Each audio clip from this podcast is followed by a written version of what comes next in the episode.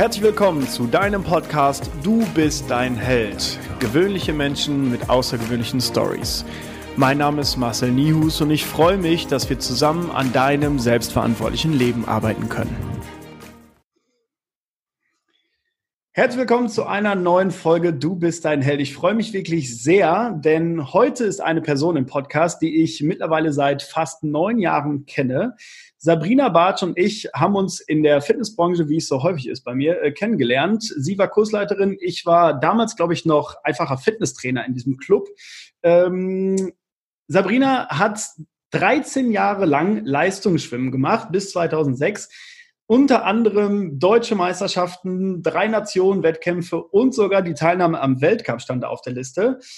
Sie ist gelernte Groß- und Außenhandelskauffrau, hat den klassischen, vernünftigen, in Anführungsstrichen, Weg genommen, ist in eine Kaufmannslehre gegangen in einem großen Chemiekonzern, hat aber irgendwann doch die richtige Richtung eingeschlagen und ist in die so verrauchte Fitnessbranche gewechselt und hat da den klassischen Weg gemacht von ich bin erst Mitglied, dann werde ich Trainer, dann werde ich irgendwie Head Coach bis hin zu einem Key, Key Account Manager bis hin jetzt zum COO von einer amerikanischen Kette, die gerade nach Deutschland kommt. Korrigiere mich gerne, wenn ich irgendwas falsch gesagt habe. Sabrina, herzlich willkommen im Podcast. Schön, dass du da bist. Hallo Marcel, schön, dass du mich eingeladen hast. Ich freue mich, also, hier dabei zu sein. Cool, sehr cool. Also der Podcast heißt Du bist ein Held und du bist ein klassisches Beispiel von Menschen, die es schaffen, von null in der Fitnessbranche auf alles, was geht. Wie ist es dazu gekommen? Wie hat das angefangen? Oh, das ist eine lange Story. Wo soll ich anfangen? Im Jahr 1993? Wie viel Zeit hast du mitgebracht? Da, da wurdest du geboren, oder? Danke, danke. Im Jahr 1993 habe ich äh, angefangen und ich ähm, versuche das relativ kurz zu halten. Ähm, in der Schule gab es immer so Schwimmwettkämpfe, äh, Schwimmunterricht.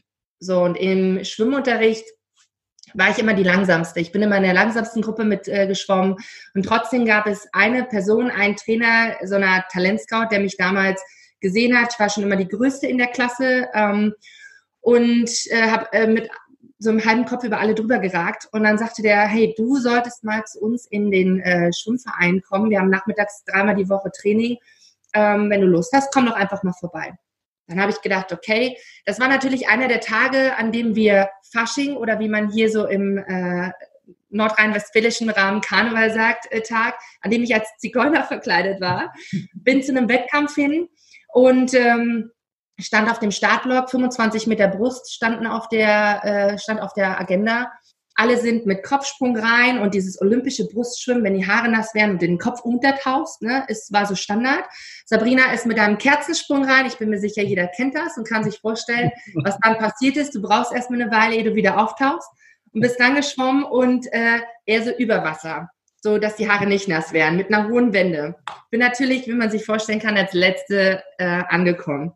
So, das war mein Start äh, meiner Schwimmerkarriere. Ich habe so viel Gefallen daran getan, dass ich dann gar nicht mehr gefragt habe. Ich bin dann einfach zu diesen Trainings gegangen, dreimal die Woche. Ähm, dann wurde ich empfohlen, äh, aufs Sportgymnasium zu gehen und so ging eins zum anderen und man hat natürlich auf seinem Weg dahin immer mal wieder bestimmte Menschen, die einen unterstützen oder mit denen du bestimmte Gespräche hast, die dich so ein bisschen lenken. Äh, spul mal ein bisschen weiter vor. Wie du schon sagtest, ich habe dann eine klassische großen Außenhandelskauffrau-Lehre nach dem Abitur gemacht. Äh, bin auch sieben Jahre in dem Chemiekonzern, äh, ich sag mal, hängen geblieben und habe aber meine Leidenschaft zum Sport nie verloren. Stattdessen habe ich gedacht, okay, mit dem Schwimmen hat's irgendwann ging es irgendwann nicht mehr weiter. Es war ein Punkt erreicht, wo ich mir die Frage gestellt habe, okay, was jetzt? Wie geht's weiter? Und war dann zwei Jahre in einem Fitnessstudio Mitglied und habe äh, sämtliche Kursformate, Step Aerobic, Bauchbeine Po, äh, Langhanteltraining, Boxcamp mitgemacht und habe gedacht, das, was die da vorne machen, das sieht nach Spaß aus, da habe ich Bock drauf. Dann habe ich 2005 ähm, meine erste Group Fitness B-Lizenz-Ausbildung gemacht und habe dann Blut geleckt. Also dann, weißt du noch, wo du die gemacht hast? Weißt du noch, wo du die gemacht hast? Ja, weiß ich. Sag's, komm, wir machen jetzt Werbung. Sag's mal. Bei Inline habe ich die gemacht. Inline, uiuiui. Inline Academy. Okay, okay. Ja. Bist, du, bist du stolz drauf oder würdest du sagen, okay, ich, nächstes Mal gehe ich zu was anderem? Nein, auf gar keinen Fall. Also die haben mir den äh, großen Grundstein gelegt und ich habe sogar äh, mit einer der Ausbilderinnen, ich hatte mehrere, na, ich habe mit drei Ausbildern, habe ich sogar noch Kontakt. Ach, und ähm, das nach so vielen langen Jahren, man findet sich ja über Instagram oder auf sämtlichen Messen, Kongressen immer mal wieder. Und äh, jetzt schauen sie so ein bisschen auch zu mir und ähm, unterstützen und supporten mich, äh, was ich jetzt alles auf die Beine gestellt habe. Und das ist schon cool zu sehen. Cool. Ja. Nice. Okay, was kam dann?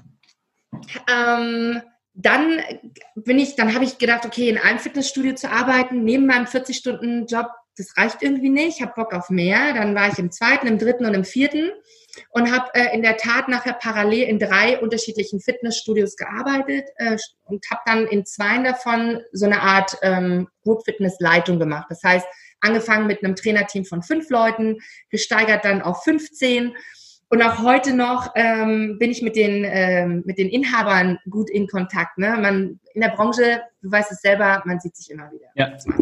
War, das, war das noch in Magdeburg? Das war noch in Magdeburg, genau. Okay. Da, wo ich auch aufgewachsen und geboren bin. Und dann gab es ein so multifunktionales äh, Studio. Mm, und da war eine Person, der war kurze Zeit Geschäftsführer dort. Und der hat mit allen Mitarbeitern Gespräche geführt und dann saß ich vor ihm. So, und da habe ich äh, so ein Team von zehn Leuten geführt. Ähm, wir hatten einen ganz schmalen Kursplan von, ich glaube, 15 Kursen die Woche. Ne? Heutzutage mhm. bist du ja bei 40. Ja. Und dann stellt er, guckt er mich an, nachdem wir so fünf Wörter miteinander gewechselt haben, und er fragte mich dann, Sabrina, was machst du in dieser Stadt?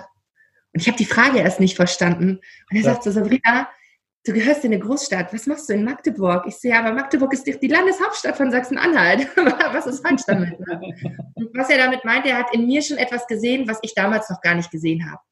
So, ähm, das war so der, die, die, ja, der hat auch ähm, bei äh, Robinson gearbeitet.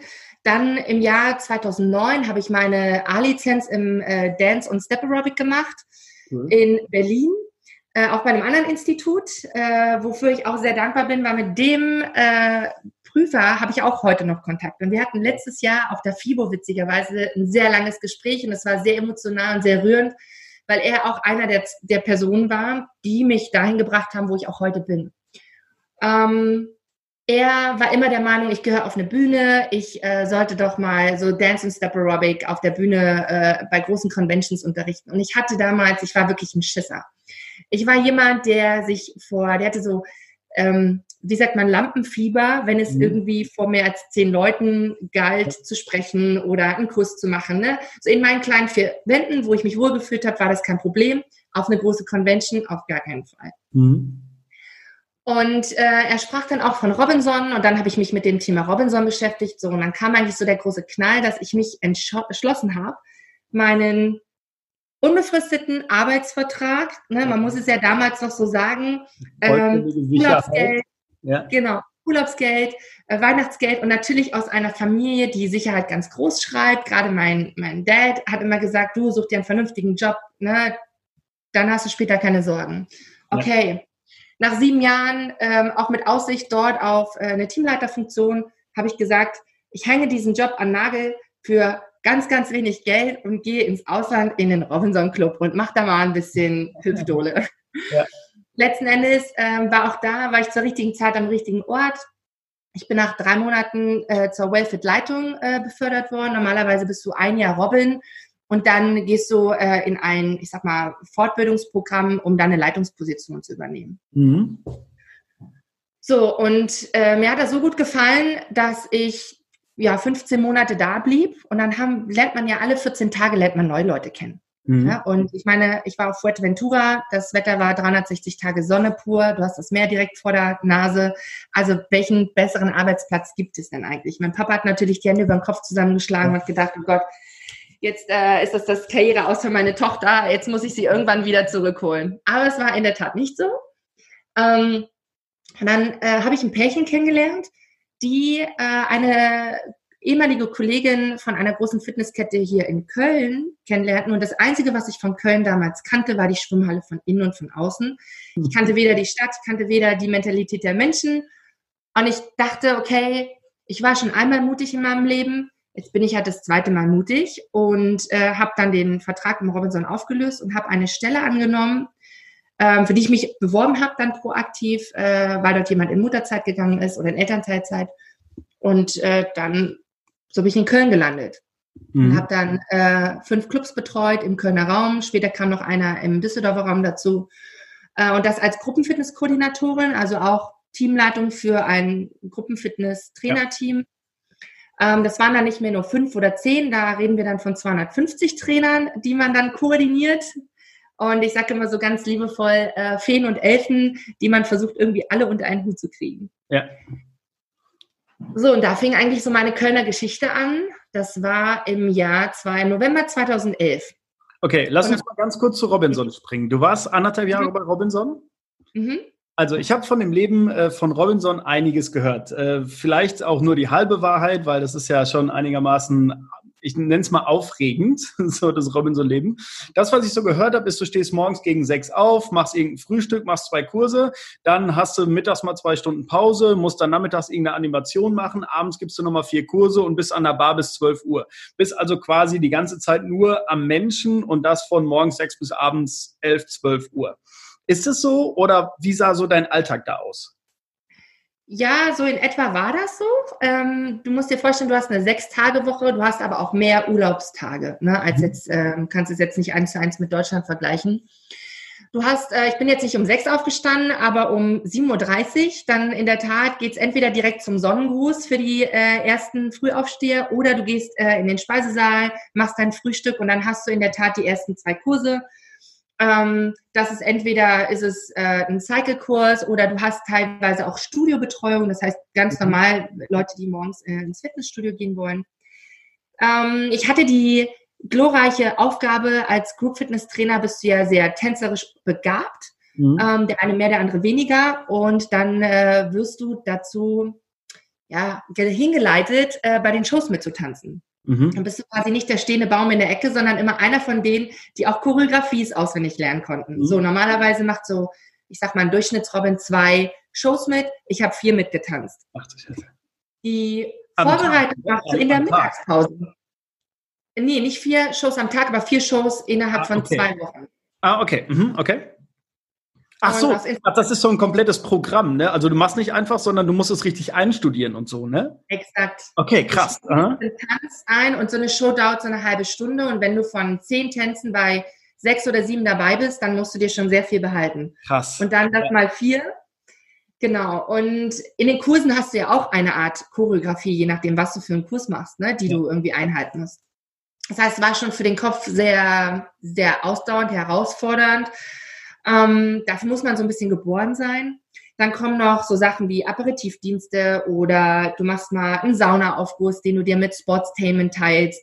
Ähm, oder du machst mal einen Aquakurs äh, nachmittags am Pool. Das kann man sich schon so vorstellen. Und dann gibt es Abende, du musst nicht jeden Abend, aber es gibt Abende, da bist du abends an der Bar bis 24 Uhr, bist für die Gäste da. Und das Gute ist, es fühlt sich nicht an wie ein Job, sondern mhm. du, du stehst morgens auf, du hast halt immer Sonne, also mhm. zu 95 Prozent. Du hast tolles Wetter, du hast gut gelaunte Menschen. Das ist nicht wie hier, wenn du ins Fitnessstudio gehst, dass mal Leute von der mhm. Arbeit kommen, die sind total gestresst, sondern dort lachen dich die Menschen 24 Stunden an und das steckt natürlich auch an. Ja. Von daher kann ich jedem, der das in jungen Jahren mal machen möchte, einfach nur empfehlen, weil das eine, das ist eine tolle Erfahrung. Du lernst unglaublich interessante Menschen kennen und das war auch so ein Punkt, der mich denke ich, in der jetzigen Zeit und auch in meinem weiteren Lebensweg vorangebracht hat. Ne? Auch mhm. die Möglichkeit zu haben, mit einem Doktor, Professor, genauso wie mit einer Lehrerin oder mit einem Handwerker, immer sich auf dein Gegenüber einzustellen, trotzdem aber authentisch bei der Kommunikation zu bleiben. Ja, ja. cool. Robinson ist ja auch relativ Premium. Ne? Ich weiß nicht, was kostet so eine Woche? 1,5, 2000 Euro oder irgendwie sowas. Das heißt, äh, das ist ja schon eher das Klientel, wo du sagen kanntest, ja, die könnten, diese Kontakte könnten für mich irgendwann mal wertvoll werden, eventuell. Mhm. Ja. Also man hat, ähm, die Herausforderung ist die, dass du ja alle 14 Tage neue Leute kennenlernst. Und so ein Club, in dem ich war, hast du 550 Gäste. Okay. So, alle 14 Tage ein Turnaround, ne, musst du überlegen, wie viele Leute kennst, lernst du kennen. Die, die am meisten hängen bleiben, und ich habe auch noch mit einigen Familien Kontakt, sind die, die mehr als einmal im Jahr dorthin kommen. Okay. Mhm. Na, also die haben dann, das sind dann Stammgäste, die kommen zu Ostern, zu Weihnachten, weil die dann natürlich auch ein ganz anderes Programm gewöhnt sind. Und es gibt auch so Eventwochen, äh, da hast du dann vermehrt sportaktivere äh, Gäste im Club. Mhm. Ja, und ja. vor allen Dingen erinnerst du dich dann ja auch so an die Gesichter, ne? Du kennst wahrscheinlich nicht mehr den Namen, aber du weißt noch irgendwie, ah, warte mal, du warst so hier mal schon mal da und so, ne? Cool, okay. Ja, ja exakt.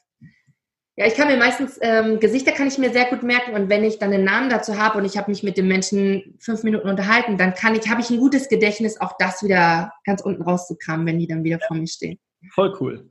Okay, Robinson, spannende Zeit. Dann warst du in Köln, Verantwortung 250 Menschen. Ja, 250 äh, Trainer im Kölner und äh, Umgebungsraum, sage ich mal. Und da ging es dann um unterschiedliche Sachen. Haben wir ja alles, was den Kursbereich angeht, äh, Events, Workshops. Ich habe nebenbei Vorträge gehalten in Unternehmen. Ähm, da geht es um die Themen Gesundheitsmanagement, Lifestyle, Stressmanagement, ähm, ja, Rückenbewegung, solche Themen. Dann äh, später kam zu dieser Verantwortung noch äh, das Thema Gewichtsmanagement äh, dazu. Das heißt, habe ich über mehrere Monate die gleichen Probanden betreut und mhm. habe sie über ihren Lebensweg, egal ob sie fünf Kilo oder 15 Kilo abnehmen wollten, betreut. Cool. Ähm, genau. Und um auch immer diese Herausforderung zu schaffen, habe ich mich natürlich ständig weitergebildet. Ne? Ähm, ich bin eher weniger jemand, der jetzt klassisch irgendwie das erste, zweite und dritte Studium hinter sich hat. Ich habe nämlich überhaupt gar nicht studiert. Mhm. Ich habe lange damit äh, gekämpft und hatte lange damit ein Thema, nicht studiert zu haben, weil ich mhm. äh, aus einer Familie komme, wo meine beiden Eltern, ich sag mal, einen relativ einfachen Job haben. Mhm. Allerdings meine Schwester, ich glaube, fünfmal studiert hat und einen Doktortitel. Okay. Und wir waren aber nie so in Konkurrenz, sondern äh, sie hat irgendwann sich so ein bisschen weiterentwickelt in der Coaching-Schiene und ich will nicht sagen, ich war so ihr Versuchsobjekt, aber wir haben, man hat ja immer so Menschen in seinem Umkreis, die einen weiter supporten, unterstützen. Mhm. Ähm, und der eine hat einen Therapeut, der andere hat einen Coach und ich hatte meine Schwester gehabt und ich hatte meine Freunde. Mhm. Ne? Und so habe ich mich auch weiterentwickelt und habe mir immer wieder die Frage gestellt, okay, warum willst du studieren? Was ist es, was dich, was dich dazu treibt zu studieren? Und ich dachte immer, ich, das ist das Know-how, aber es ist nicht das Einzige, sondern ich dachte, okay, ja, so einen Titel zu haben, der irgendwo auf einer Visitenkarte unter einer E-Mail steht, ich glaube, das ist es. Aber ja. das war es nicht. Glaubst du, war das so dann so im tiefsten Innern so die Anerkennung, diese Aufmerksamkeit, die du dadurch dir erwünscht, erträumt hast? Also wow, du hast studiert? Ja, ein Stück weit schon. Ähm, obwohl ich sagen muss, ich habe über den Sport ja sehr viel Aufmerksamkeit schon bekommen, egal ob das äh, lokal in Magdeburg äh, von den Medien waren oder von meinen Eltern, die sehr viel Zeit auch investiert haben. Ne? Man muss sich mal vorstellen, meine Mama hat mich morgens um 5.45 Uhr äh, zur, zum Schwimmen gebracht, hat mich abends um 18 Uhr wieder abgeholt und jeder, der jetzt mal nachdenkt, okay, wenn sie einen 40-Stunden-Job hat, dann war das weitaus mehr als das. Ja haben schon sehr viel Zeit und sehr viel Geld investiert und wäre ich damals auch nicht so gut gewesen und hätte ich keine Sponsoren gehabt, hätten meine Familie, meine Eltern hätten das gar nicht finanzieren können. Mhm. Ja, es war so ein bisschen zweischneidig. Deswegen hatte ich damals schon sehr viel Aufmerksamkeit. Am Ende des Tages war es aber so, dass ich gedacht habe, okay, wenn ich im Fitnessbereich weiter nach vorne kommen möchte, und damals hatte ich noch gar nicht so diesen Drang, ähm, den habe ich bis heute auch nicht, eine Karriereleiter hochzusteigen, sondern ich habe immer, ich habe Projekte gefühlt an mich genommen. Ich habe gesagt, ich mache das, ich traue mich. Mhm. Ähm, habe immer eher vorgearbeitet und das kommt so ein bisschen von meinem Dad, der auch immer erst gezeigt hat, was er kann, bevor mhm. er sich für etwas beworben hat und gesagt hat, hey, ich möchte den Job haben und dann aufgelistet bekommen hat, ja, du hast aber das, das und das und das nicht. Ja. Und ich habe viel geguckt damals, was sind die Voraussetzungen und ganz oft stand ein Sportstudium dahinter. Mhm. Und dann habe ich gedacht, okay, was ist das wirkliche Warum? Warum stehe ich jeden Morgen auf? Was will ich wirklich am Ende des Tages? Ich will Menschen helfen, ich will Menschen glücklich machen. Ähm, den einen mache ich glücklich, weil der einmal in der Woche zu mir zu einem äh, Kurs kommt. Den nächsten mache ich glücklich, weil ich ihm geholfen habe, über drei Monate zehn Kilo abzunehmen. Solche Themen. Ja. Das hat mich bewegt und das war mein Warum. Und dann habe ich gedacht, okay, die Sachen, die ich nicht weiß, die eigne ich mir an. Im Selbststudium, mit weiteren Fortbildungen. Und auch da habe ich mir manchmal gewünscht, dass es jemanden gegeben hätte in dem Zeitalter, also in dem Zeitraum, wo ich 16 bis, ich sag mal, Anfang 20 war, der mir gesagt hätte, das ist okay, so wie du bist, und es ist okay, dass du diesen Weg einschlägst. Ja. Du musst nicht ins Studium gehen. Geil. Aber ich habe damit zu kämpfen gehabt, ja. Krass. Schaust du zu deiner Schwester auf, dass sie so studiert ist und promoviert hat und so? Mm, ich respektiere meine Schwester. Wir sind auf Augenhöhe. Mm, das ist weniger ein Ich schaue auf, sondern wir ergänzen uns, jeder in seinem cool. Themengebiet. Und wir haben, das war übrigens eine Idee unseres Podcasts, wir haben die Idee gehabt, ähm, zu sagen, okay, wenn wir, wenn jemand von außen uns telefonieren hört, der würde sich totlachen. Wir haben ganz tiefe, tolle Gespräche mit äh, wunderbaren Situationen, die sie mir aus ihrem Alltag erzählt. Sie hat ein ganz anderes Leben als ich. Sie lebt in einem Haus, ähm, was sie sich vor zwei Jahren gekauft hat, mit zwei Kindern, ähm, ist verbeamtet, ist in einer ganz anderen, in einem ganz mhm. anderen Bereich, aber so wie aus dem Bilderbuch. Und dann bin ich da, die freilebend ist, äh, irgendwie von A nach B nach C geht, von Jahr zu Jahr und trotzdem immer weiter auch die Karrierekletter nach vorne klettert. Und ja. Wir beide sind happy und erfolgreich in dem, was wir tun, aber wir sind, wir sind zwei ganz unterschiedliche Menschen und trotzdem irgendwie eins. Geil. Finde ich mega spannend. Vor allen Dingen, wenn du das so sagst, so, ja, manchmal hat sich schon getriggert, dass du nicht studiert hast. Ähm, also ich habe ja auch eine Ausbildung, ich bin Sport- und Fitnesskaufmann und habe dann mein Studium angefangen. Ich bin jetzt, glaube ich, im 16., 17. Semester, irgendwie so, ich zähle gar nicht mehr. Ähm, und ähm, ich muss ganz ehrlich sagen, ich bin davon überzeugt, dass mir dieses äh, diese, dieses Ass, was ich zwischendurch mal spielen konnte. Ich habe an der Deutschen Sporthochschule Köln studiert, auch wenn ich immer noch nicht fertig bin. Ähm, ich glaube, dass mir das manche Tür geöffnet hat. So entweder in Unternehmen oder ähm, jetzt regional so bei den, bei den Städten, bei den Städten in den Kommunen und so, also für betriebliches Gesundheitsmanagement und so. Ich glaube schon, dass das manchmal eine Karte war. So, ob das jetzt äh, auch ohne gegangen wäre, bin ich mir hundertprozentig sicher, dass auch geklappt hätte. Ich finde es aber cool, dass du diesen Weg einfach äh, nicht gegangen bist und trotzdem halt so hoch in der Karriere bist. Das finde ich halt mega spannend, weil das ist ja genau das, worum es mir geht, dass jeder so seinen Weg hat und egal wie du abbiegst und wo lang du gehst und so, du kannst immer jederzeit halt entweder, wenn du willst, erfolgreich werden, wenn du willst, entspannt sein oder was auch immer. Das finde ich so cool. Ja. Ja, und das ist letzten Endes auch etwas, was, also viele Menschen stellen sich ja nach dem, nach der Schule, ob es Abitur ist oder Realschulabschluss, die Frage, was mache ich jetzt? Und die wenigsten wissen, warum stehen sie denn jeden Morgen auf? Und die wenigsten wissen, wenn ich, oder haben die Reflexion gar nicht dazu, wenn ich aus einem Elternhaus komme, was vielleicht nicht so erfolgreich ist, oder äh, vielleicht komme ich aus einem super erfolgreichen Elternhaus, was mache ich damit? Ne? Ja und die Reflexion zu haben, dass ich selber für mich jeden Tag neu entscheiden kann, was, wie mein nächster Tag aussieht. Ich glaube, wenn die Menschen das verstanden haben, egal wie alt sie sind, die können 20 sein, können 30 sein, können 50 sein. Wenn sie das verstanden haben, dann steht ihnen alle Welt der Türen offen. Ja. Na, ich ich habe im, im Freundeskreis ähm, eine sehr gute Freundin, deren Mutter hat mit über 60 angefangen, Synchronsprecherin zu werden. Geil. Das war immer ihr Lebenstraum und dann hat sich eine Tür geöffnet und dann hat sie gesagt, okay, mache ich. Und dann ist sie aus Köln nach Berlin gezogen. Alleine. Das, muss man, ne, das, ist, ja. das ist so, diesen Mut zu haben, das finde ich großartig. Ja, finde ich cool. Also schönen Weg, den du da eingeschlagen hast. Wir waren jetzt gerade dabei, dass du 250 äh, Menschen koordiniert hast und äh, den Leuten in auch Unternehmen geholfen hast. Also wir waren bei Stressmanagement und so weiter. Was ist dann gekommen? Dann habe ich im Jahr 2014 die Ehre gehabt, bei einem großen Event dabei zu sein und äh, Fitness First macht immer. Da, ja, jetzt ist es raus. Jetzt ist es raus. Ja. Beides. ähm, bei der großen Fitnessstudio-Kette, bei der ich gearbeitet habe. Die jetzt rot vorher blau war. Ja, ja, okay. gab es äh, jedes Jahr ein Event, äh, was, wo du von Mitarbeitern gewählt wurdest ähm, für Mitarbeiter des Jahres. Und es gab unterschiedliche Kategorien. Einmal Kategorie Customer Service, Kategorie äh, Rezeption, Kinderbetreuung, ähm, Technik, Produkt. Und ich bin in dem Jahr 2014 Mitarbeiter des Jahres im Bereich Produkt geworden. Mhm. Und habe dann, wurde eingeladen zu einem Marketing-Workshop, äh, wo es darum ging, eine neue Marke zu kreieren, ein neues Boutique-Konzept zu kreieren. Cool. Und das hat angefangen und das war sehr spannend. Ich äh, war von jetzt auf gleich in so einer, in so einem Augenblinzeln war ich in New York. Wir haben sechs Tage lang mit einem Team von fünf Leuten na, ne, aus unterschiedlichen Abteilungen haben wir sechs Tage lang New York erforscht. Wir waren in sämtlichen Fitnessstudios, wir waren in sämtlichen Boutique-Konzeptstudios.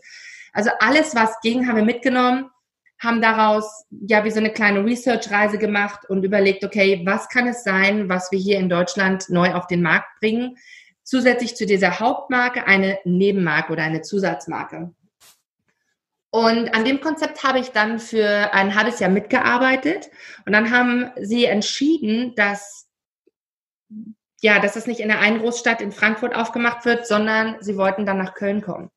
So, und dann habe ich gedacht, okay, ich habe die, das ganze Produktkonzept mitentwickelt und habe überlegt, okay, wenn jetzt das Studio wirklich in Köln aufmachen soll, dann möchte ich der Head Coach sein. Und so ist es dann auch gekommen. Na, es gibt dann so interne Bewerbungsprozesse und dann bin ich es geworden und dann haben wir auch da ganz witzigerweise anders die Trainer recruited. Wir haben ein Casting-Event gemacht. Ich bin vorher durch ganz Köln gefahren in sämtliche Yoga, Pilates, Fitnessstudios und habe nach den besten Trainern in Köln gesucht, ähm, die auch eine, ja, eine Inspiration mit sich bringen, die anders sind als alle anderen, ne? die so ein bisschen kleines, ja, so, so einen kleinen Spritzer, ich sag mal, the secret sauce mitbringen. Mhm und empathisch auch mit Menschen umgehen. So, und äh, dann haben wir uns ein Team zusammengestellt. Wir waren äh, 15 Trainer, ähm, vier Leute, die festangestellt in dem Boutique-Konzept ähm, ja, angestellt waren.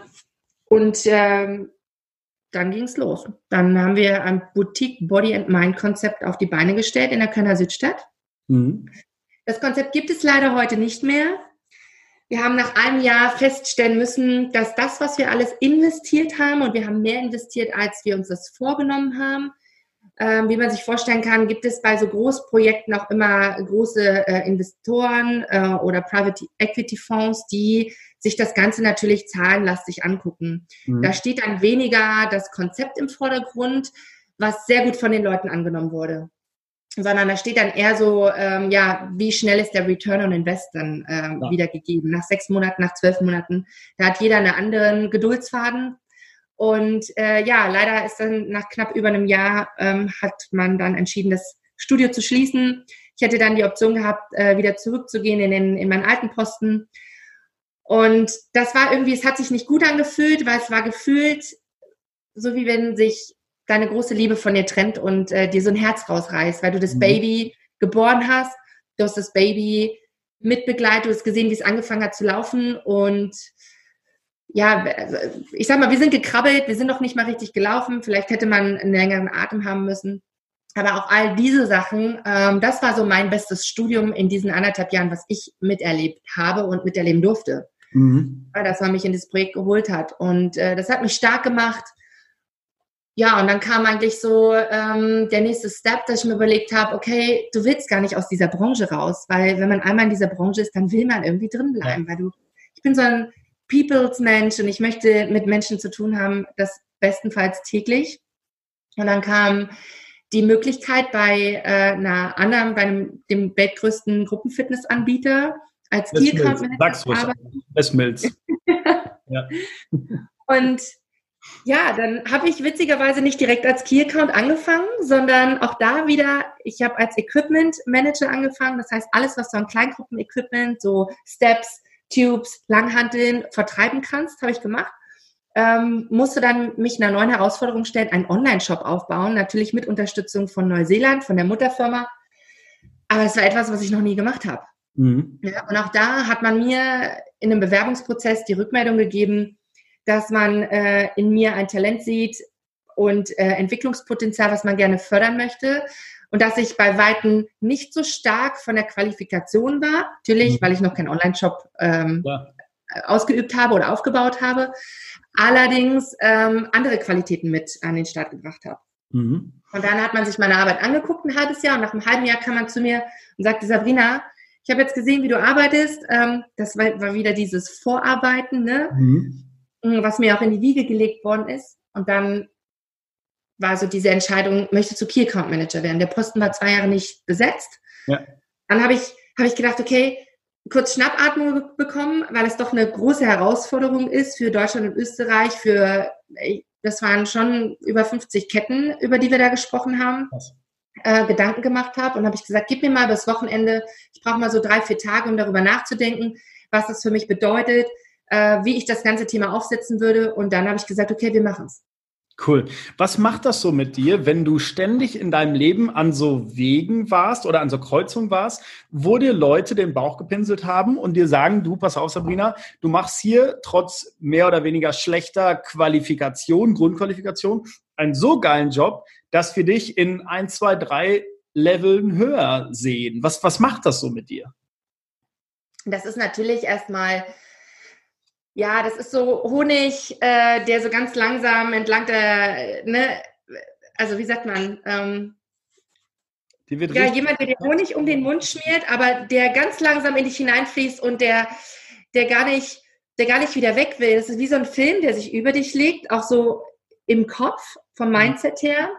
Und das war ein Punkt, der mich bestätigt hat in, ich muss gar nicht studieren, um bestimmte Wege zu cool. einzuschlagen. Und es gibt trotzdem, ich habe unglaublich Respekt vor bestimmten Berufen, wo ich sage, ich würde zum Beispiel niemals zu einem, äh, zu einem Arzt gehen, wenn ich nicht wüsste, dass der studiert hat und dass er seine regelmäßigen Fortbildungen macht. Ne? Also es gibt Berufe, da ist es ein absolutes No-Go, nicht studiert zu haben. Ne? Das will ich an dieser Stelle vielleicht nochmal erwähnen. Aber für den Weg, den ich eingeschlagen habe in meiner Branche, gibt es so viele Möglichkeiten auch für Quereinsteiger, auch äh, zu einem, zu einem viel älteren, also wenn sie 30, 40, 50 sind, einzusteigen. Du musst nicht direkt, äh, wenn du nach der Schule kommst, starten und dich für diesen Lebensweg entscheiden. Aber ja, das war so ein Punkt, ähm, der mir wahrscheinlich dabei geholfen hat, zu sagen, es ist okay, dass du nicht studiert hast. Mhm. Ja, und zu sehen, dass andere Leute in dir Talent sehen, gibt dir natürlich mehr Selbstbewusstsein, gibt dir ja. die Kraft zu sagen, okay, vielleicht mache ich das einfach mal. Ich gehe einfach mal den mutigen Weg. Ne, weil das, wofür wir, wovor wir ja zurückschrei äh, zurückschreiten, ist immer die Angst, die mhm. als erstes kommt. Also wenn wir, wenn wir etwas sehen, was wir noch nie gemacht haben, heißt es, du musst aus deiner Komfortzone raus. Mhm. Ähm, das bedeutet erstmal über einen Tellerrand drüber hinweg in ein unbestimmtes Gebiet und du weißt nicht, was passiert. Vielleicht explodiert ja gleich eine Bombe. Ja. Mit dem Wissen da reinzugehen, zu sagen, okay, das ist in Ordnung, wenn das passiert. Mhm. Das ist in Ordnung, wenn Fehler passieren. Ich bin zum Beispiel klassischer Typ Jungfrau, mhm. geboren äh, am ersten Tag der, der Jungfrau. Und ich war immer so mega super perfektionistisch in meinen ganzen Jahren, auch im Leistungssport. Ich wollte immer, ich wollte immer besser und schneller und höher sein. Als ich dann in die Fitnessbranche gekommen bin und ja Menschen vor mir hatte, denen es gar nicht darum geht, perfekt zu sein, sondern die wollen einfach nur, die wollen bewegt werden, die, du willst deren Wohlbefinden steigern ne? und das am besten mit Spaß und guter Laune. Da habe ich aber festgestellt, okay, du musst gar nicht diesen perfektionistischen Weg einschlagen. So, und wenn du dich dann mit so Startup-Unternehmen beschäftigst oder auch, ne, wie wir es in diesem Boutique-Konzept waren, mh, mm, dass die Leute dann sagen, äh, es ist okay, auf die Schnauze zu fallen, es ist okay, mal einen Fehler zu machen. Mach den Fehler vielleicht nicht ein zweites oder ein drittes Mal, mhm. sondern lern daraus. Nimm immer wieder etwas Neues mit. Es ist eine eine Lesson, die du jedes Mal wieder lernst. Ja. ja. und die, daran wächst du, daran wirst du groß. Was glaubst du, war so die Charaktereigenschaft, die dich da hingebracht hat? Also was glaubst du, ist so eine wichtige Charaktereigenschaft, die Menschen mitbringen sollten oder vielleicht sogar müssen, um in höhere Positionen zu kommen? Oder äh, beruflich, ich mache es mal in Anführungsstrichen, erfolgreicher zu werden, was jetzt auch immer Erfolg ist, da können wir uns darüber streiten. Ähm, Disziplin.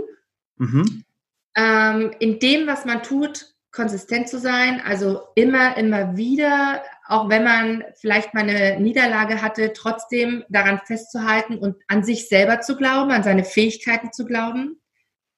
Und Mut, das, was ich gerade schon sagte, mhm. Mut zu zeigen, zu sagen, okay, vielleicht ist die Entscheidung, vielleicht weiß ich im Vorfeld schon, die Entscheidung ist vielleicht nicht die beste, aber ich probiere es jetzt einfach mal. Ich habe den Mut, das zu tun und das zu machen und stehe mhm. hinter meiner Entscheidung. Und vielleicht auch auf das Thema des Podcasts zurückzukommen, mehr Selbstverantwortung für die Dinge, die Entscheidung, die du triffst, zu übernehmen. Geil. Wann ist es schlimmer, als wenn du eine Entscheidung triffst und nachher so Fingerpointing machst und das die Entscheidung, ja, es war ja eigentlich gar nicht meins und ganz viele Ausreden dafür findest. Ja. Steh dazu, steh zu dieser Entscheidung, auch wenn das vielleicht nicht die beste war und lern daraus. Sau cool. Und was glaubst du, hat die Unternehmen dazu bewegt, dass du immer wichtigere, höhere Positionen bekommen hast? Man hat gesehen, wie viel, ja, einmal Disziplin ich mitbringe, wie viel Bereitschaft ich mitbringe, diesen Job umzusetzen. Und äh, ganz viel kommt auch, was, macht, was passiert mit, dem, mit den Leuten, die um mich drumherum sind. Mhm. Mein letzter Chef hat gesagt, Sabrina, du fährst ein ICE. Ich so, okay.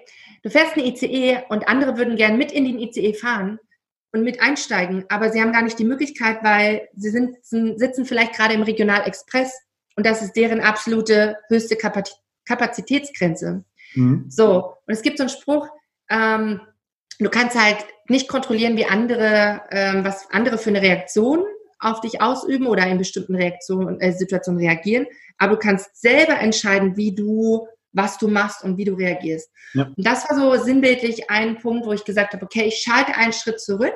Ich bin damals zwischen Köln und Hamburg hin und her gependelt und immer wenn ich nach Hamburg gekommen bin, habe ich einen Gang zurückgeschaltet. Ich habe trotzdem meine Sachen geschafft. Allerdings hat das das Umfeld auch verändert. Ich bin sehr inspirierend, sehr ansteckend, äh, mit meiner guten Laune, habe versucht immer, egal wie stressig dieser Tag noch so war, immer die positiven Sachen zu sehen, die positiven Sachen nach vorne zu stellen. Mhm. Und ich glaube, das haben viele auch gesehen und das ist ja auch etwas, was du in Führungspositionen mal mehr und mal weniger siehst. Mhm. Ja, deswegen glaube ich, ist das auch einer der großen Faktoren. Cool. Wenn du jetzt, äh, du hast es oder dein, dein äh, Vorgesetzter oder wer es war, hat es cool beschrieben. Also du saßest in einem ICE und viele andere in so einem Regionalzug. Ähm, ich kenne es auch, ich bin sehr ehrgeizig, ich gebe dann immer Gas, Gas, Gas und manchmal endet das natürlich auch im Druck, weil ich habe dann meine Idee im Kopf und ist doch alles bis Mittag erledigt, aber nur in meinem Kopf. Und ähm, in dieser Situation, wo er das so zu dir gesagt hat, was, was hat das mit dir bewirkt? Weil du bist, du scheinst mir sehr, sehr ehrgeizig und du willst Gas geben, aber auf einmal sagt dir irgendwer, hey, fahr mal, eine, fahr mal Level runter, mach mal ein bisschen Slow down und ähm, nimm die anderen lieber mit. Was war das? So, wie, was waren das für Gefühle? Oder in deiner Denkweise? das ist erstmal, ähm, kannst du entscheiden, ob dich jemand kritisiert. Du kannst entscheiden, was du damit machst. Du kannst entscheiden, ob du in die Selbstreflexion gehst und überlegst, ist das etwas, ja, hat er recht? Ähm, was, was würde das bewirken, wenn ich jetzt einen Schritt zurückgehe? Und ich habe verstanden, dass innerhalb eines Teams, auch wenn ich aus dem Leistungssport komme, und das ist auch eine Diskussion, die ich ständig mit meiner Schwester hatte, wir sind zusammen als Geschwister groß geworden. Sie ist fünf Jahre älter als ich. Mhm. Ähm, allerdings war ich immer im Leistungssport alleine auf mich gestellt und trotzdem brauchte ich meinen Trainer und meine Teammates um mich drumherum. Nur so konnte ich stark werden und schnell werden. Und das Gleiche kann man ins Berufsleben äh, um, ummünzen. Nur weil ich alleine vielleicht besser und schneller in meiner Aufgabe bin, gerade als Key Account Manager, bin ich angewiesen auf ganz viel Zuarbeiten von unterschiedlichen Abteilungen. Und ich bin nur so stark wie das schwächste Glied in meiner Kette. Ist auch so eine Floskel, aber da ist was Wahres dran. Ich kann nicht alleine loslaufen, weil dann stehe ich nachher auch alleine da. Ja. Zu verstehen, dass es immer ein Team ist und ob das Team aus drei Leuten besteht, ob das Team aus zehn Leuten besteht oder aus 100, ist egal, solange man verstanden hat, wie man mit diesen Menschen kommuniziert. Und ich habe jetzt drei Mitarbeiter, da ist jeder ist anders und ich habe zu jedem eine andere Bindung und zu jedem eine andere Kommunikation, so wie er sie braucht. Geil. Sender- und Empfängermodell, finde ich richtig gut. Oh ja. Cool. Okay, Key Account Manager, da waren wir gerade stehen geblieben. Und dann jetzt, wie ist es jetzt? Ist ja noch ein größer eigentlich, zumindest langfristig. Ja, dann äh, bekam ich im Jahr 2000, oh jetzt haben wir 2020, 2018 im September einen Anruf und äh, von dem ehemaligen Geschäftsführer von der großen Fitnessstudio-Kette, für die ich gearbeitet habe. Ähm, und war erstmal überrascht und dachte so, okay, äh, so Sabrinchen, lass uns mal zusammensetzen, lass uns mal austauschen, was machst du gerade, bist du happy in deinem Job und und und. Und ich konnte irgendwie die letzte Frage mit Ja beantworten und ich war happy und ich habe ja auch was aufgebaut in einem anderen Unternehmen und habe dann haben uns dann zusammengesetzt und es war nicht nach dem ersten Gespräch getan. Also wir haben vier, fünf Gespräche geführt, bevor wir beschlossen haben, ja, lass uns zusammen das aufbauen. Mhm. Und er kam mit einer Idee, ähm, mit einer amerikanischen Franchise-Fitnesskette um die Ecke und sagte, das ist das Konzept, so wie es aktuell in Amerika läuft oder auch in, weltweit in anderen Ländern. Und dann haben wir uns das zusammen angeguckt und haben gesagt, okay, wenn das erfolgreich für den deutschen Markt sein soll, dann müssen wir das, das, das und das ändern. Fängt an bei dem Recruiting von dem Personal. Wir müssen nach anderen Leuten Ausschau halten. Was ist uns wichtig? Wir haben versucht, die Fehler, sag ich mal, die wir damals in dem Boutique-Konzept gemacht haben, weil das ist jetzt auch eine Art Boutique-Konzept, ähnliche Größe, mhm. haben wir versucht zu überdenken und zu überlegen, was können wir anders machen. Weil wir wollten natürlich nicht den zweiten, den gleichen Fehler zweimal machen. Ja. Und dann haben wir festgestellt, wir sind auf einer Ebene parallel zusammen und dann bin ich quasi von der Industrie wieder zurückgewechselt auf Betreibersicht, ähm, also auf die Fitnessstudio-Ebene äh, und dann haben wir gesagt, okay, ich mache das. Und dann wollte ich aber auch nicht von heute auf morgen ähm, Les Mills verlassen und habe dann noch bis Ende April letzten Jahres bei Les Mills auch die FIBO noch mitgemacht und äh, von allen meinen Kunden mich dann verabschiedet und so quasi das aufsteigende Schiff verlassen, kann man so sagen. Ja. ja. Wahnsinn. Finde ich äh, sehr, sehr mutig. Also, äh, dass du ja, also in einer sehr hohen Position, sehr wichtigen Position, die erstmal keiner gemacht hat über zwei Jahre, wahrscheinlich mit auch ein bisschen was verdient dabei und so. Das ist schon sehr, sehr spannend, weil äh, ist Anytime, ich sag's einfach mal, Anytime Fitness. Ähm, ihr macht jetzt gerade das erste Studio auf, richtig? Genau, wir machen jetzt das erste Pilotstudio auf und dann wird sich daraus ein äh, Franchise-Konzept in Deutschland entwickeln. Ich bin gespannt. Ja. Ich bin sehr gespannt, wer bald mehr Clubs hat, ob die Emmet Fitness Lounge oder Anytime Fitness Deutsch. ah, wer weiß, vielleicht konvertierst du ja auch. oder, ja, okay. Also ich lehne mich nicht so weit aus dem Fenster. Okay, cool, ja, mega. Ähm, jetzt gerade, wir äh, sind jetzt immer noch in der Corona-Zeit, die geht irgendwie viel länger, als wir alle wahrscheinlich so gedacht haben. Äh, neue Herausforderungen. Gibt es da so Ziele, die ihr so mittel- bis langfristig habt? Also gibt es da eine große Vision von dem, ich weiß nicht, mit wem bist du denn da in Kontakt? Mit dem Chef von Anytime Fitness der Welt oder? Also wir sind der, sagen wir mal so, mm, wir haben die große Zentrale, die sitzt in Minnesota mit mhm. circa 300 Leuten, die wir im Background haben aus den unterschiedlichsten Bereichen. Da haben wir äh, Leute aus dem Marketing, die uns zu arbeiten, weil wir ja Master Franchise-Nehmer sind für Deutschland. Das heißt, mhm. wir haben äh, für Deutschland, Österreich, Schweiz die Rechte gekauft, mhm. so dass wir darauf aufbauen. Und äh, die Gesellschafter hier in Deutschland ähm, sind zwei Personen, mit denen ich sehr eng im Austausch bin. Okay. Ja. Und du bist Und, äh, angestellt, richtig? Genau, genau. Okay, nice, verstehe ich. Mhm. Geil. Genau, wir haben, äh, ja, wir haben jede Woche Kontakt mit ähm, den Amerikanern. Wir tauschen uns ständig aus, gerade jetzt in der Corona-Zeit noch mehr als sonst. Aber wir haben komplettes Know-how in allen Bereichen, die wir uns nur vorstellen können. Und was wir natürlich machen, wir bringen das Anytime Fitness Konzept zu 70 Prozent der Amerikaner mit und 30 Prozent haben wir es insofern auf den deutschen Markt angepasst, weil jeder weiß, dass Deutschland äh, eine große Herausforderung in der Fitnesslandschaft ist. Und wir haben gesagt, wir fokussieren uns jetzt nicht auf das, was schon irgendwie groß in Deutschland ist, sondern auf das, wie wir es, wie wir gehört haben, wie die Menschen da draußen Fitness wahrnehmen und was sie, was sie von so einem Fitnessstudio erwarten und äh, was sie sich wünschen. Ja, und das meiste, was man dann raus hat, ist so, Gott, das muss irgendwie, ich muss, ich möchte gern happy sein und ich möchte mich irgendwie wohlfühlen aber jetzt nicht irgendeinem Fitnesswahn unterliegen. Mhm. Und trotzdem brauche ich aber einen Coach an der Hand. Und vielleicht gibt es Menschen da draußen, die sich vielleicht nicht einen Personal Trainer jede Woche leisten können. Die brauchen aber trotzdem Hilfe und Unterstützung. Und so haben wir über das ganze Konzept überlegt, okay, was ist, ja, was ist, was, was kann uns anders und ähm, differenzierter vom Markt abheben und wie werden die Leute auf uns aufmerksam? Find ja, und jetzt die Corona-Zeit. Hm? Sorry, mach ruhig weiter. Und jetzt die Corona-Zeit? Jetzt die Corona-Zeit ist schwierig für uns, weil wir mitten im Pre-Sale quasi die Information bekommen haben, dass wir jetzt schließen müssen. Und jetzt, äh, ja, sind wir dabei, mit unseren äh, Mitgliedern, die wir bereits haben, äh, Coachings online zu machen, ähm, ne, 1 zu 1 Coachings oder wir bieten halt virtuelle Coachings an. Wir haben eine tolle App, die unglaublich viele Workout-Pläne zur Verfügung stellt. Also wir haben Möglichkeiten, virtuell zu unterstützen. Und äh, auch da, das kommt ganz viel an Unterstützung von USA, die uns da Mega. Weg ebnen. Ja. Sehr cool. Ich finde es schön, dass du den Bereich Coaching angesprochen hast. Also äh, wir sind jetzt im Jahr 2020 und es gibt auf einmal eine Million Coaches in Deutschland oder vielleicht auch nur, weil ich mich in der Branche mitbewege. Aber ich finde es so spannend, dass jeder jetzt ein Coach ist. Also ich kriege manchmal Werbung bei Facebook oder Instagram angezeigt, wo so 16 bis 21-Jährige mich coachen wollen im Bereich äh, weiß ich nicht, Live-Coaching oder was auch immer. Ich finde es finde ich halt sehr, sehr spannend, weil es anscheinend ein riesen Business ist. Also ähm, ich habe mich da mal mit befasst und die kann sein, dass manche davon auch echt Kohle verdienen.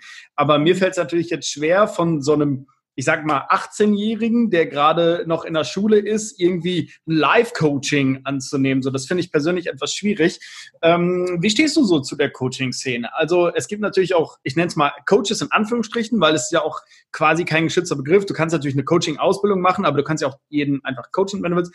Ähm, wie stehst du so zu der Coaching-Szene und wo glaubst du, entwickelt sich die noch hin in den nächsten Jahren? Sagen wir mal so, im Zeitalter von den Fitness-Influencern auf dem Markt, ähm, die teilweise auch online ähm, B-Lizenzen vermarkten. Ich meine, aktuell ist es, ist es die beste wahrscheinlich, also die beste Möglichkeit auch ähm, von jetzt, wenn renommierte Institute ihre neuen Schüler online coachen, völlig okay. Ich glaube, es ist trotzdem ein People's Business und wenn du einem Menschen gegenüber bist ähm, und dem sagst, was ist ich, beug die Knie, streck die Arme und der rafft das nicht beim ersten Mal, dann ist eine Hands-on-Mentalität, glaube ich, immer noch gegeben und es wird immer ein People's Business bleiben. Ich glaube, wir werden uns umstellen müssen ähm, auf den virtuellen Markt, dass wir das als Zusatzangebot anbieten und auch allen Menschen, die vielleicht im Urlaub sind oder auf Welt, also auf äh, Geschäftsreise, dass wir denen solche Online-Coachings anbieten müssen.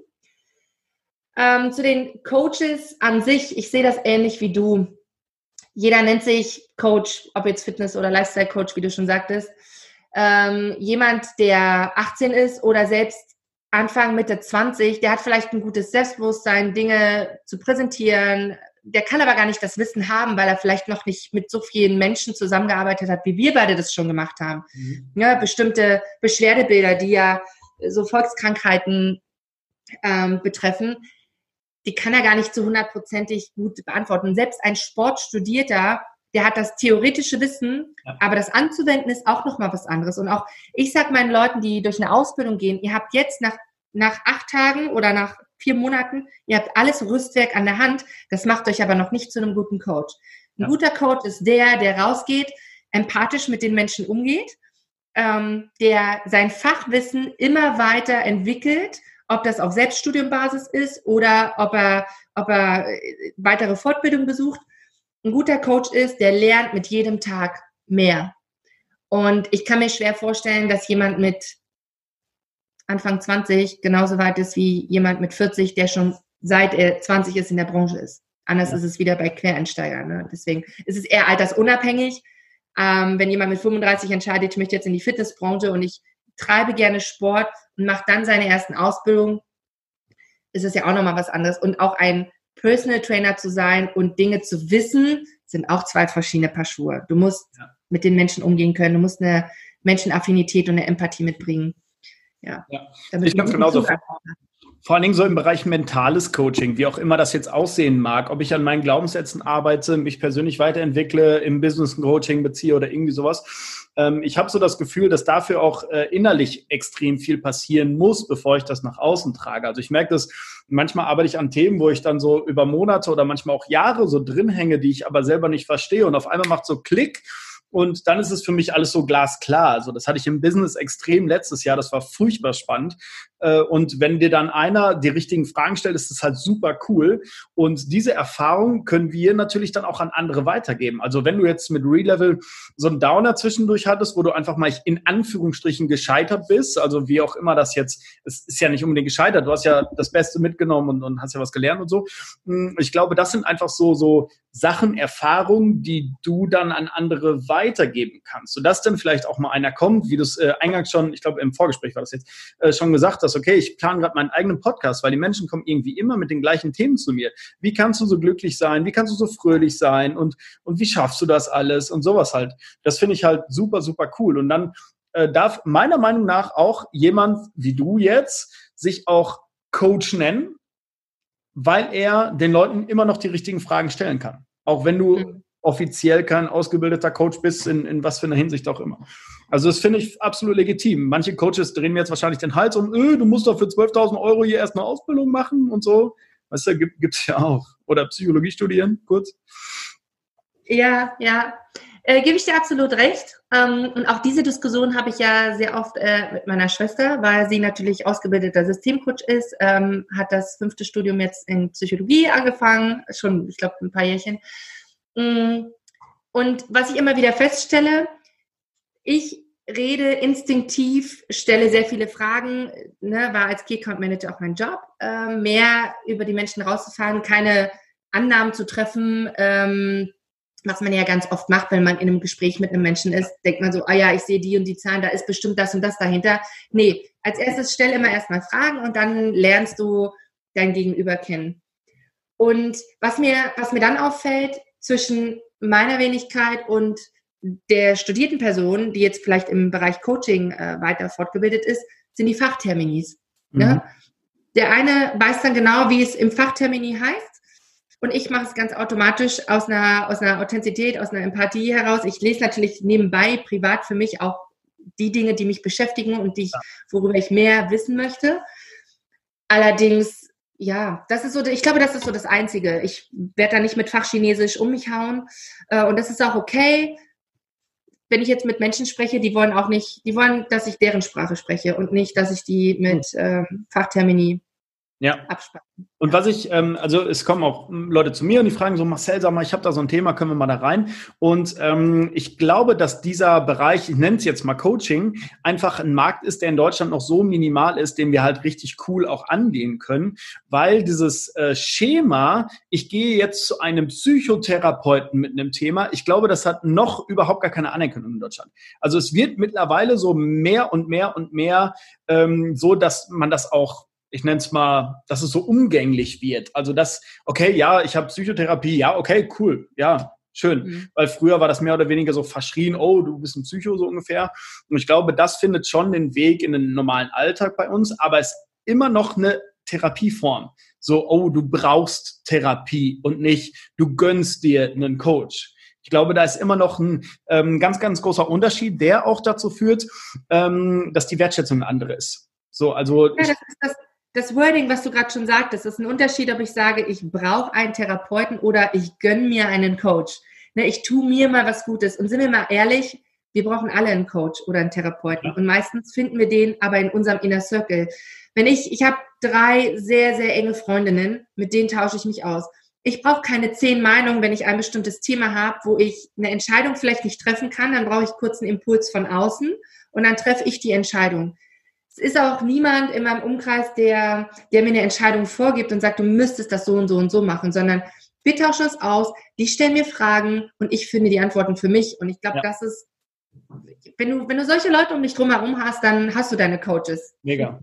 Ja, sehe ich auch so. Cool. Ich, übrigens, äh, ich habe vorgestern, glaube ich, einen Post gemacht. Ähm, mittlerweile ist ja so, äh, ja, jeder liebt sich selbst. So, ne? Also, oh, wir müssen uns mehr um uns selbst kümmern und Selbstliebe und so. Also, wir kennen uns jetzt acht, neun Jahre und äh, wir beide arbeiten im Fitnessbereich und es ist für uns meiner Meinung nach zumindest, selbstverständlich, dass wir mal regelmäßig Sport treiben, mal eine Entspannung mitmachen, mal ein bisschen Gemüse essen, damit wir gesund bleiben. So, und auf einmal kommt so dieser Riesenhype Selbstliebe.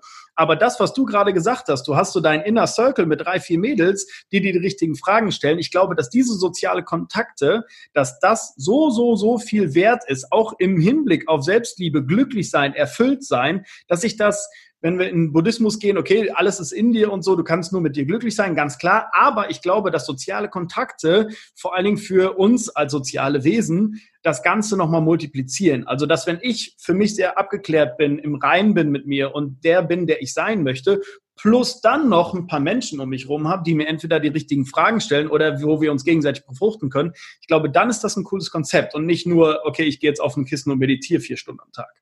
Absolut, absolut. Ja, die Reise zu sich selbst kann manchmal länger dauern, als äh, man lieb ist. Und ich habe ja auch zwischendurch eine Yoga-Ausbildung gemacht und habe auch in der Yoga-Ausbildung sehr, sehr viel gelernt. Und auch da, ähm, der Ausbilder in Wiesbaden, der meinte zu mir, Sabrina, ich habe Respekt, dass du hier bist. Und ich habe auch das erst nicht verstanden. Und er meinte, du bist schon so lange in dieser Fitnessbranche und was soll ich dir da noch beibringen? Mhm. Und ich habe ja auch ein anderes ähm, Konzept, ein Body and Mind Konzept seit 2009 unterrichtet, ähm, was auch Richtung Yin und Yang äh, ausgerichtet ist mit unterschiedlichen Energien. Und er sagte dann so, ich weiß gar nicht, was ich dir beibringen soll. Und dann habe ich einfach gemacht, ich so, ich, das ist für mich ähm, nicht nur eine Ausbildung, sondern es ist auch noch so ein Teil der Weg zu mir selber. Ja. Ne, ohne, ich war nie der non-spirit, also nie der spirituelle Typ, eher der non-spirituelle Rebell mhm. in dem Bereich. Das bin ich auch immer noch. Und das ist völlig okay. Aber es gibt so bestimmte Themen, wo du sagst, damit beschäftige ich mich ein bisschen näher und das fängt bei dir selber an. Und nur wenn es dir ja selber gut geht, kann es auch deinen anderen Leuten gut gehen. Du kannst ja ne, nur die Energie selber abgeben, wenn du welche hast. Ja, sau cool. Sehr, das, heißt, das war ein bisschen spirituell. Komm, komm, ja, für mich okay. Ich komme damit klar. So, ähm, Sabrina, also wir könnten jetzt echt noch vier Stunden weitermachen. Das ist sehr bereichernd auch für mich gerade als, als Interviewer. Nur ich habe noch eine wirklich noch viel wichtigere Frage an dich. Denn angenommen, du wärst jetzt 99 Jahre alt, welche Story aus deinem aktuellen Leben würdest du gerne an deine Enkel, sofern du irgendwann mal welche hast, weitergeben? Meine aktuelle Story wäre die, und ja, also hm. es gibt ja, wie du festgestellt hast, mein Leben war ja nie geradlinig. Ne? Ich vergleiche mein Leben immer wie das eines Herzschlags. Mhm. Und es gibt immer Höhen und es gibt immer Tiefen. Und es ist weniger die einzelne Story an sich, sondern es ist eher dieses, was machst du aus diesen einzelnen Situationen, aus den einzelnen Momenten, aus den Erlebnissen, die du, die du erfährst, was machst du damit?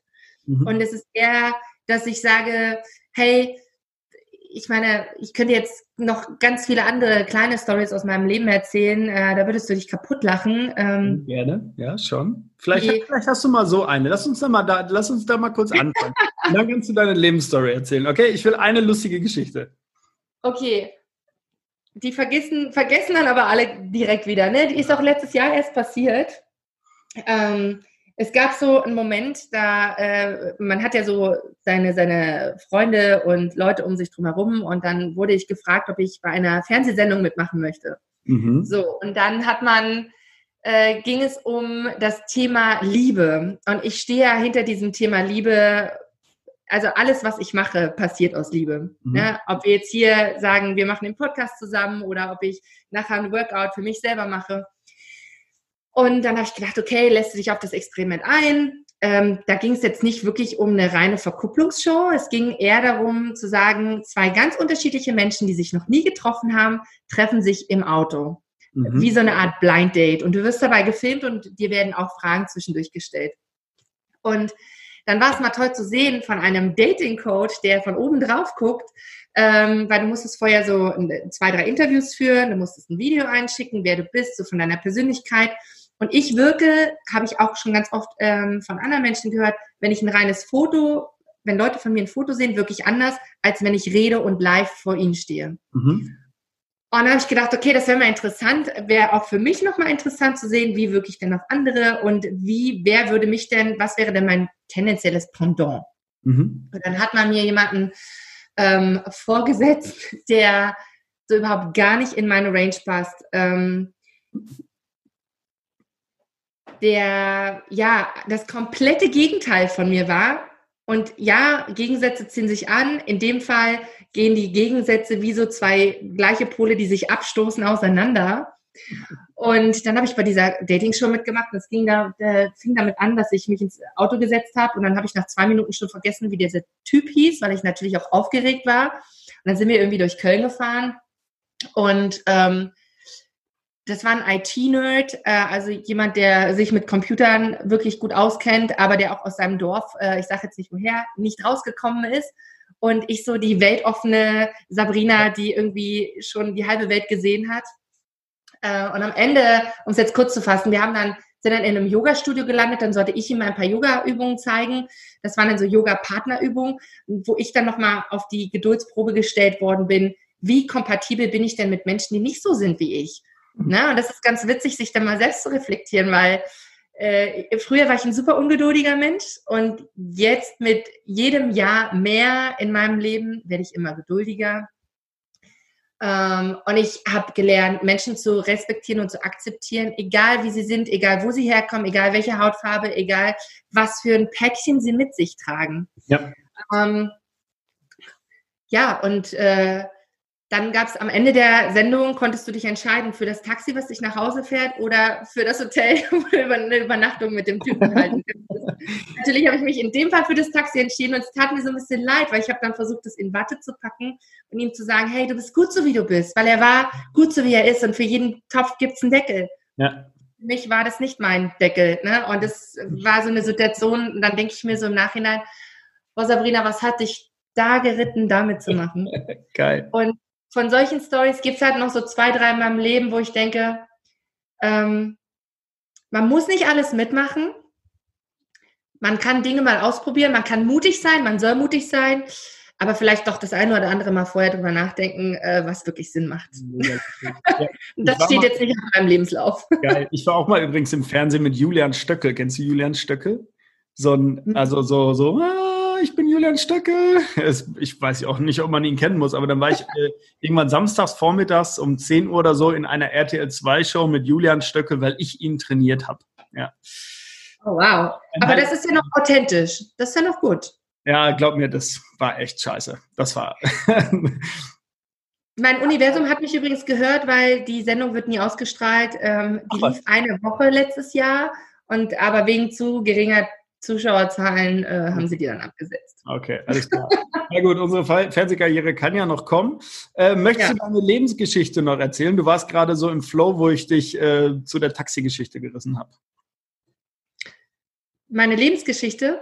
Ja, du hast doch gerade noch, äh, du warst dabei, so, du warst schon im Flow zu erzählen und dann habe ich dich mit der Taxigeschichte unterbrochen. Hast du sie noch? Sonst canceln wir das.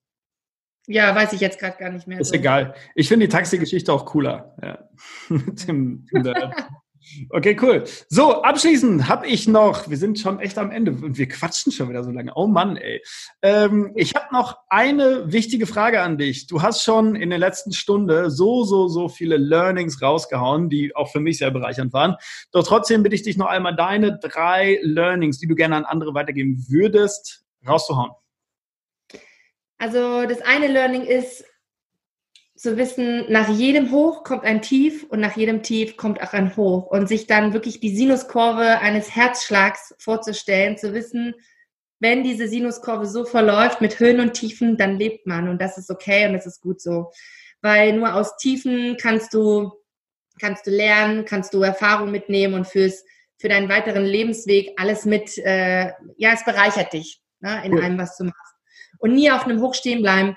Ähm, immer, immer weitergehen, immer weiter nach vorne, immer wieder eine neue Seite deines Lebens, deines Kapitels, deines Buches aufschlagen. Cool. Dann, was habe ich noch? Ich habe, ähm, früher war ich im, im Fasching oder im Karneval immer mal als Pippi Langstrumpf verkleidet. Und es gibt so einen Spruch, ähm, do it like Pippi Langstrumpf. Also mach es wie Pippi Langstrumpf, sei dein eigenes Limit.